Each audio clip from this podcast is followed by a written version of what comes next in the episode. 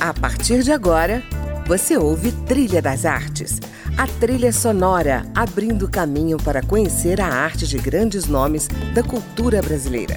Música, opinião e informação na Trilha das Artes, com André Amaro.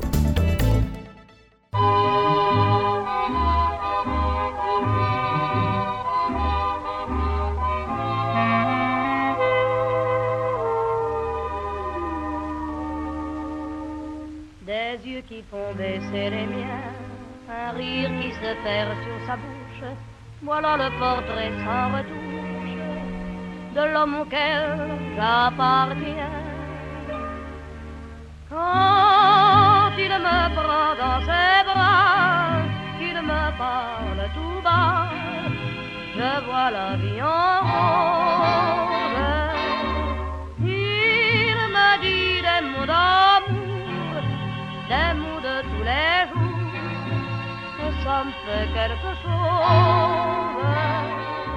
Hoje a trilha sonora passeia por canções francesas imortalizadas por grandes intérpretes. E claro, abrimos com Edith Piaf. A sugestão é do meu entrevistado de hoje, o escritor José Carlos Melo, um baiano que viveu em Porto Alegre e hoje mora em Brasília. Ele é autor do livro Os Tempos de Getúlio, e acaba de lançar o seu quinto romance, Não Encontrei o Passado, Tenho que Voltar. Vamos falar desse e de outros rebentos literários, mas eu começo a entrevista, José, querendo saber de onde vem o seu interesse pela música francesa. Quando em 1970 e poucos eu fui à França a trabalho pela primeira vez, eu fiquei fascinado com Paris. E disse que pena, eu nunca vou ter dinheiro para voltar aqui eu nunca imaginei que eu ia acabar trabalhando numa das maiores empresas francesas. Qual? É, chama Alstom, é uma empresa que fabrica trens, fabrica geradores de energia. Uhum. É uma fusão de várias empresas. Tá? E você então viveu muito tempo lá em Paris? Não, não, mas convivi 10 anos com os franceses. Fui a Paris várias vezes nesse período todo. E. Quais são os seus cantores prediletos então? Eu, os meus são o Charles Anavu, são a, como é, a Edith Piaf, que eu não me canso de ouvir, né? Uhum. É a turma dessa geração. Eu não sei se produziram coisa melhor. Tudo que eu vejo na França, tudo, tudo, a comida, o hábito, a cidade de Paris, ela já foi melhor. É, eu acho que acabou ali. Tem bons escritores. Eu estou lendo agora mesmo o Prêmio Congur do ano passado, muito interessante. Mas não tem a força que a literatura francesa, que eles chamam puissance, uhum. ela tinha até a década de 60, por ali e tal. Depois ela foi, como a brasileira, muito ideologizada. Certo. Ela tinha que transmitir uma mensagem. Então focou que ninguém gosta de ler, é uma coisa horrorosa, chata. Ele passou a ser glorificado e, se, e virar um paradigma, né? E por aí vai, né? Tudo que eu vejo hoje na França, tudo, não há exceção, já foi melhor. Vamos pular de Paris para Bahia, José? Foi na Bahia que você nasceu, um nordestino criado no Sul. Conta como é que foi isso. Olha, eu nasci ocasionalmente. Meu dois o irmão mais moço é uma irmã, mais moça é, é gaúcha. O irmão mais velho é gaúcho e eu nasci na Bahia, no momento que meu pai andava por lá. Sim. Aí eu devia ter quatro anos mais ou menos, três anos, qualquer coisa assim. Ele voltou para o Rio Grande do Sul, aí onde eu estudei e tal, e aí foi. Sim, né? aí você fez engenharia civil, fez até mestrado e doutorado na área, né? Fiz. Eu me dediquei a uma coisa que na época era absolutamente nova chamava transportes, sistemas certo. de transportes. Hoje se chama logística. É um título até mais abrangente. Certo. E aí, nessa época, eu fiz o mestrado, o doutorado, publiquei livros e me dediquei a uma vida acadêmica interessante. Né? E como é que surgiu o seu interesse pela literatura? Ah, quando eu completei seis anos, meu pai, que era pouco afeito às coisas práticas, mas muito ligado à cultura, ele me perguntou: Você já sabe ler? Eu digo já. Aí ele, essa altura ele talvez não soubesse nem que eu estava no grupo escolar, não é isso? Mas de qualquer forma, eu atendi a expectativa dele. E ele foi na, na biblioteca dele, que era muito grande, e pegou um livro do Tom Sawyer, as, as aventuras de as aventuras de Tom Sawyer, a, do Mark Twain. E esse foi o primeiro livro que eu li. Aí terminou, ele tinha uma memória excepcional, ele tinha lido o livro 40 anos antes de mim, conversou e me deu o segundo livro, As Aventuras de Huckleberry Finn, de Tom Sawyer. Uhum. E aí não parou mais. Ah, eu só durante o curso de engenharia que eu diminuí, diminuí muito o ritmo da minha leitura. Depois eu retomei né? Durante o mestrado e doutorado, a carga de leitura era imensa, Sim. também parei. Mas a, eu fui repassando grande parte da literatura e continuo lendo até hoje. É um vício, né?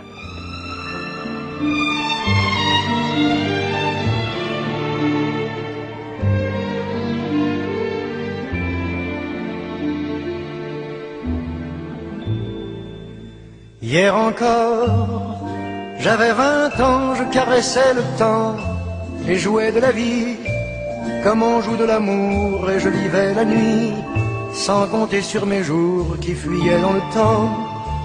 J'ai fait tant de projets qui sont restés en l'air, j'ai fondé tant d'espoirs qui se sont envolés que je reste perdu ne sachant où aller, les yeux cherchant le ciel mais le cœur mis en terre. Hier encore, j'avais vingt ans, je gaspillais le temps en croyant l'arrêter et pour le retenir, même le devancer. Je n'ai fait que courir et me suis essoufflé. Ignorant le passé, conjuguant au futur, je précédais de moi toute conversation et donnais mon avis que je voulais le bon pour critiquer le monde avec des involtures. Hier encore, j'avais vingt ans, mais j'ai perdu mon temps à faire des folies qui ne me laissent au fond rien de vraiment précis que quelques rides au front et la peur de l'ennui. Car mes amours sont mortes avant que d'exister. Mes amis sont partis et ne reviendront pas. Par ma faute, j'ai fait le vide autour de moi et j'ai gâché ma vie et mes jeunes années. Du meilleur et du pire en jetant le meilleur, j'ai figé mes sourires et j'ai glacé mes pleurs. Où sont-ils à présent? À présent, mes vingt ans.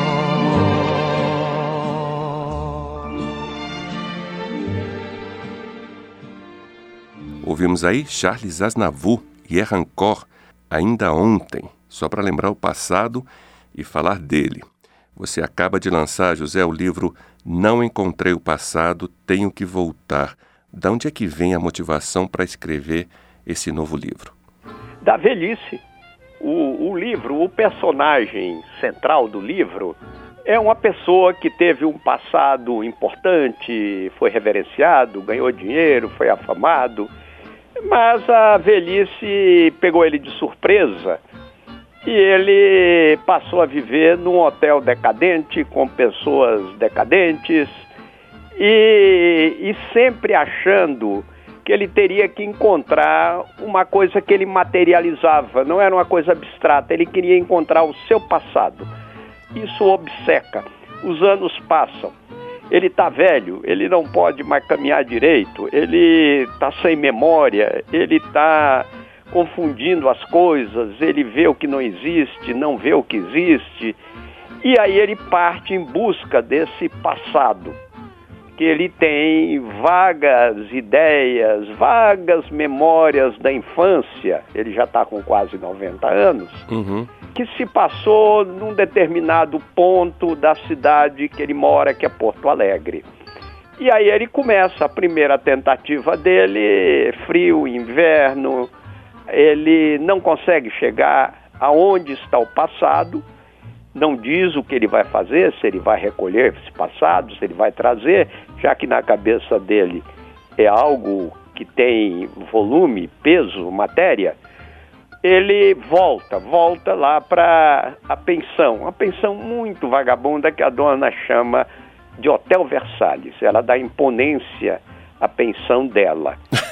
e, e a pensão abriga outras pessoas. Todos tiveram um passado, mas todos foram desleixados com relação ao futuro. E o Adamastor, que é o personagem principal, ele volta da primeira ida ao seu passado, a busca, não encontra, retorna e ele diz para os amigos que estavam lá, os, no, os moradores ansiosos: Você encontrou o passado? Como é que foi? E ele diz: Não encontrei o passado, tenho que voltar. Né? Uhum. Então, daí o nome do livro.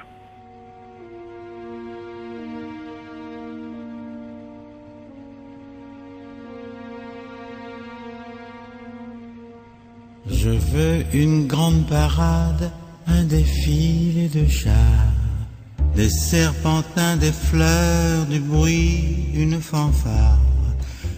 Je veux une mascarade, un verre et un cigare, nous deux. Un tango à trois temps, je veux encore une fois seulement un tour des feux de joie avant qu'il neige, des phares, des lumières, de toi et moi avant l'hiver.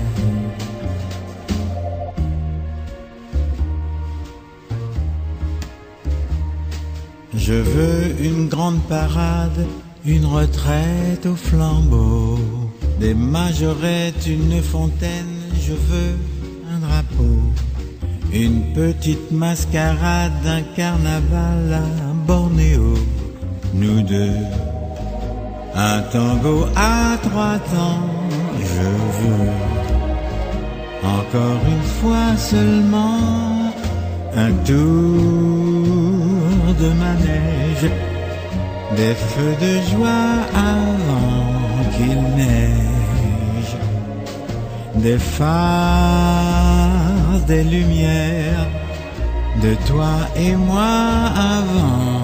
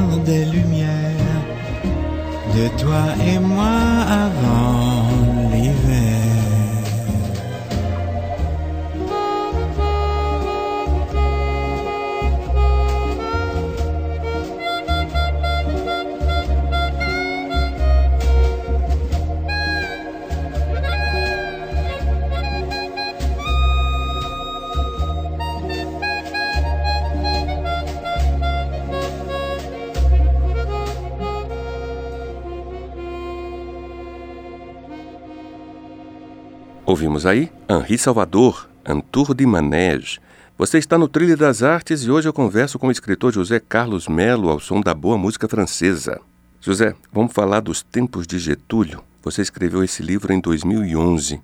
Foi o seu livro inaugural na literatura? Na literatura foi, mas veja só, por N razões que eu no começo do livro eu esboço, ah, no Rio Grande do Sul, na, na minha infância, o Getúlio era tido como um deus e era tido como um demônio. Não havia meio termo. Ah, então, no colégio, os professores falavam uma coisa, em casa, meu pai falava outra, e aquele era o meu personagem. E quando Getúlio foi eleito presidente em 50, ele, antes de ir para o Catete, ele foi a Porto Alegre, houve um grande desfile, e está no meu livro. Eu vi o Getúlio ele Sim. no carro aberto com o governador do estado, abanando aquela multidão, gritando, histérica e tal. E meu olhar e o dele se cruzaram. Eu contei isso para todo mundo, para os meninos da rua, para meu pai, para minha mãe, e ninguém deu importância. Eu dizia, mas eu vi o Getúlio, ele me viu. Ora, todo mundo viu e acabou e o assunto morreu. Mas aquilo ficou na minha cabeça. E quis o destino que eu depois convivesse, trabalhasse, tivesse até como subordinados a mim a grandes nomes do getulismo, pessoas que foram importantíssimas e que hoje estavam no esquecimento. E aí aquilo foi. Em 90 saiu pela então editora Siciliano e pela Fundação Getúlio Vargas as memórias de Getúlio Vargas, que ele escreveu, ele era um homem muito disciplinado. Uhum. Ele, durante 12 anos, diariamente, ele escreveu a verdade em torno dele. Como todo o acervo dele foi doado à Fundação Getúlio Vargas. Ele escreveu de 30, no dia que começou a, o golpe de Estado dele, a Revolução de 30, até 42, contra a vontade dele, dos mais próximos dele que apoiavam o fascismo, apoiavam o nazismo, ele teve que entrar na guerra. Era uma guerra contra totalmente sua convicção. Aí ele, claro que depois como político ele tirou proveito, mas aí não dava mais para, aí ele foi, teve que renunciar porque senão seria deposto. Quer dizer, a vitória da guerra em 45 foi a vitória da democracia sobre o totalitarismo. Uhum. Bom, e o Getúlio foi, era um ditador. O Brasil teve 15 anos ah, sem Congresso, que o Congresso foi aberto um, um pouquinho devido à Revolução Paulista, depois ele fechou de novo. Foi governado sem nenhum parlamento, nem municipal, nem nada. Foi governado por decretos-leis do Getúlio durante 15 anos. Ah, tanto que eu digo, o problema da educação brasileira nunca foi resolvido porque o Getúlio não quis, ele fazia o que queria e esse assunto não era prioritário para ele. Sim. Em 50 ele volta, e ele volta num conflito brutal com a democracia. Ele não sabia o que fazer com o Congresso, com a opinião pública aberta. Em resumo, com os instrumentos democráticos, o confronto de ideias, oposição, ele não tinha ideia disso, ele, ele odiava e torna público isso no seu diário. E aí o suicídio era, além de um ato de vaidade, era também era um ato de soberba, né? Era fugir daquela coisa que o incomodava. Uhum. Esse diário na Fundação Getúlio Vargas ele ficou depositado anos, anos, porque o presidente da Fundação Getúlio Vargas era desde a fundação até a morte dele em noventa e tantos, era o Simões Lopes Neto. Simões Lopes Neto era de uma família importantíssima do Rio Grande do Sul, de Pelotas. O pai era senador e ele, jovem, era o secretário particular do Getúlio, Luizinho. E o Luizinho era casado com uma paranaense que era considerada a mulher mais bonita do Brasil, a Imê. Certo. E o Getúlio, como ele diz assim, eu no ocaso da vida, para a expectativa de vida da época estava certo, 54 anos. Eu no ocaso da vida estou vivendo uma paixão de adolescente. E a paixão era a mulher. Como ele é muito detalhista, ele bota, né, o fulano, um amigo dele, me levou ao apartamento, passei 3 horas e 15 minutos com minha amada. Aí no dia seguinte ele veio, me chamou de novo. Convidei a minha amada para irmos para a, a, a Poços de Caldas e por aí vai. O seu livro percorre todas essas todo, histórias? Todo, não tem. E, e tem coisas absolutamente inéditas. Eu li muito sobre Getúlio. Uhum. Esse Simões Lopes, por exemplo, foi meu subordinado num determinado cargo que eu ocupei. Conversávamos Sim. muito, é claro que não falávamos da mulher dele, né? Aí quando ele morreu, a Fundação Getúlio Vargas publicou os diários, deve ser mais de 1.500 páginas. E é um dos raros presidentes do mundo que se desnuda e fica a gente sem saber com que propósito ele fez aquilo. Quer dizer, queria que soubesse a posteridade que ele foi amante da, da mulher do secretário particular de vinte e poucos anos, que ele chamava de Luizinho, meu filho e tal, né? Uhum. Bom, das barbaridades que ele fez, da mediocridade de pessoas como Oswaldo Aranha, que passaram para a história como grandes brasileiros. E aí vai, né, a disputa dos militares, é, querendo ah, mais poder aqui, mais um favor, empregar mais lá, uma legenda para ser candidato a não sei o quê.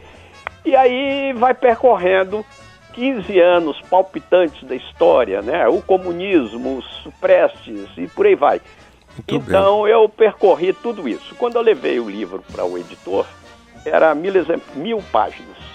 Aí ele leu e disse: Esse livro é notável. A Top Books é uma editora muito boa, muito criteriosa, já antiga. E eu não conhecia o editor. Foi a primeira que eu mandei, imaginando que eu ia mandar para muitas. Aí uhum. ele disse: Olha, eu vou publicar teu livro, mas não um livro de mil páginas. Pô, isso ninguém vai comprar. Vai ficar caro e vai ser ruim para mim. Tudo bem. Aí eu reduzi e saiu um livro com 600 e poucas páginas. Agora ele publicou a segunda edição e pediu para fazer uma revisão. Aí eu tirei mais umas 50 páginas. Saiu saiu esse ano a segunda edição do Olha, livro pela bacana. mesa Top Books, né? Bom, o que é que eu fazia então? Eu era consultor de empresas, executivo de empresas e meu sonho era continuar, era escrever e ler. E eu digo, eu estou ficando velho, não estou lendo tudo que eu quero e não estou escrevendo. Escre escrever é um ofício em tempo integral. Você não escreve domingo, sábado, não dá, não dá. Ou você acorda e senta, ou sei lá o quê, Uhum. tem mecanismos do inconsciente que exigem o tempo integral. Sim. Não é um método, é o teu inconsciente que pensou alguma coisa que você não pode perder e vai, corrige, apaga. E aí eu larguei todos os meus trabalhos, meus clientes como consultor de transportes, inclusive grandes multinacionais. Para se dedicar exclusivamente à Larguei literatura? a presidência de uma vice-presidência de uma grande empresa e meus amigos me consideraram louco. E daí lá se vão 10 anos, isso foi em 1909 para 10, Uhum. lá se vão 10 anos nesse ofício de tempo integral, pouco lido, pouco comentado, pouco falado, mas continuo escrevendo. Muito bem. Você lançou também O Cão de Pavlov, As Dez Vidas do Senhor Cardano, As Desventuras de Ramon Casas. Isso. É, versam em resumo sobre que temas esses três Olha, livros? o Pavlov foi o que eu vi na vida, a vida a, de- dos executivos. Você olha um executivo andando no seu Mercedes, levando as famílias para férias na Europa e tal. Você imagina ele um cara feliz, seguro, bem sucedido, não é isso? Isso. Tem até uma ponta de inveja. Aí, na realidade, o que eu vi foi uma coisa extraordinária. São pessoas que começaram a vida quase todos com excelente currículo, com alguns enriqueceram, pouquíssimos no começo da jornada, ah, outros foram andando, andando, e a, a empresa, é mundial isso, ela não quer gente velha. Ela associa a velhice à perda de vigor, à perda de desempenho intelectual melhor do que o jovem. Uhum. Em resumo, não adianta argumentar, é um jargão, é como comentar com o judeu ortodoxo, o Messias já chegou, né? Ou a, a- a argumentar com qualquer partidário ortodoxo. Tanto que tem um, um dito do, do Schopenhauer que diz o seguinte, ante o idiota cale-se, né? Quer dizer, então eu vi que essa turma não era o que eu pensava. Eram pessoas inseguras, a permanência dele nos cargos dura pouco, os imensos salários duram pouco e até em idade. Se você não chegou a diretor aos 50 anos, até logo, está aqui o relógio de ouro, parabéns. E aí, nesse livro é a vida de executivos a, a, que eu associo ao cão de Pavlov. Pavlov, ele condicionou o cão dele a fazer certas coisas e recompensava, dava um biscoitinho e tal. E aí segue o meu livro, os executivos sem saber o que fazer, precisando do descondicionamento que não foi estudado. E aí acontecem as coisas mais absurdas no mundo com eles, né? Muito bem. As Dez Vidas do Senhor Cardano. Cardano. O Cardano é uma história que eu parto do menino que eu conheci na infância. E ele, é, por preconceitos, ele não tinha a família católica que se esperava naquele tempo. Sim. A mãe teve o filho sem casamento, ele preferia brincar com as bonecas do que dar soco nos outros e a família tinha vergonha dele. Na rua, os meninos logo identificaram como diferentes. E aí ele vai crescendo naquele meio que ele não sabe porquê, mas ele não é aceito, né? Eu acompanhei parte da vida dele, depois reencontrei ele na velhice, uhum. né? E na velhice ele estava totalmente decadente, ele era uma vítima de preconceitos ao longo de toda a existência. Ele era vítima, ele não sabia como sair daquilo, se afundava cada vez mais e acabou assassinado por um garoto de programa. Eu ainda fui ao julgamento dele. E as, as desventuras de Ramon Casas, o que que Ramon Casas Ramon aprontou? Casas é um, um mexicano que veio para o Brasil e mora há 50 anos, é naturalizado, mas ele continua um mexicano. Ele é revoltado com o que ele vê no Brasil e por alguma razão ele nunca voltou ao México. E aí vai aquele drama do, do cara inadaptado. Ele vive num mundo que ele acha que não lhe pertence, ele começa a achar que ele é recusado e por aí vai, né? a mulher dele é uma pessoa insuportável e acaba havendo um assassinato misterioso da mulher e ele vai tratar da vida dele finalmente, mas não tem mais idade para corrigir nada, né? Entendi. Essas histórias todas são baseadas em fatos reais? Quanto de ficção existe? Olha, Quanto fic... de biográfico existe? A ficção é dominante, tá? Todo escritor ele, ele buscou pelo menos num ponto de partida alguma coisa que existiu, que ele notou, que ele viu. Agora, ele tem que exagerar em torno disso, senão não tem graça, né? Bom, José Carlos Melo, foi um prazer falar com você. Muito obrigado Também, pela entrevista, André, muito... por participar do nosso programa. Você e bom, vida longa ao seu trabalho, à sua literatura e que suas sementes não caiam no deserto, caiam E se sempre em solo que- muito fértil. Como teatrólogo, se quiser, faça uma peça. Pode ser drama ou comédia, você que escolhe, né?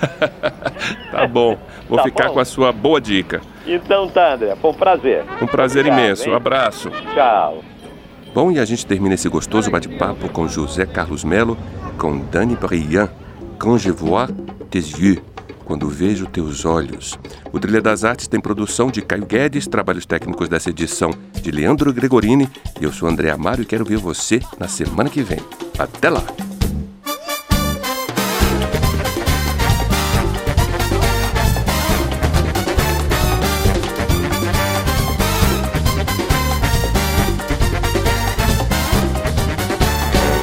Et quand je vois tes yeux, je suis amoureux. Quand j'entends ta voix, je suis fou de joie. Quand je vois tes yeux, je suis amoureux. Quand j'entends ta voix, je suis fou de toi. Mais tu as tant de charme, que c'est là mon drame. Car je suis sans armes lorsque tu es là.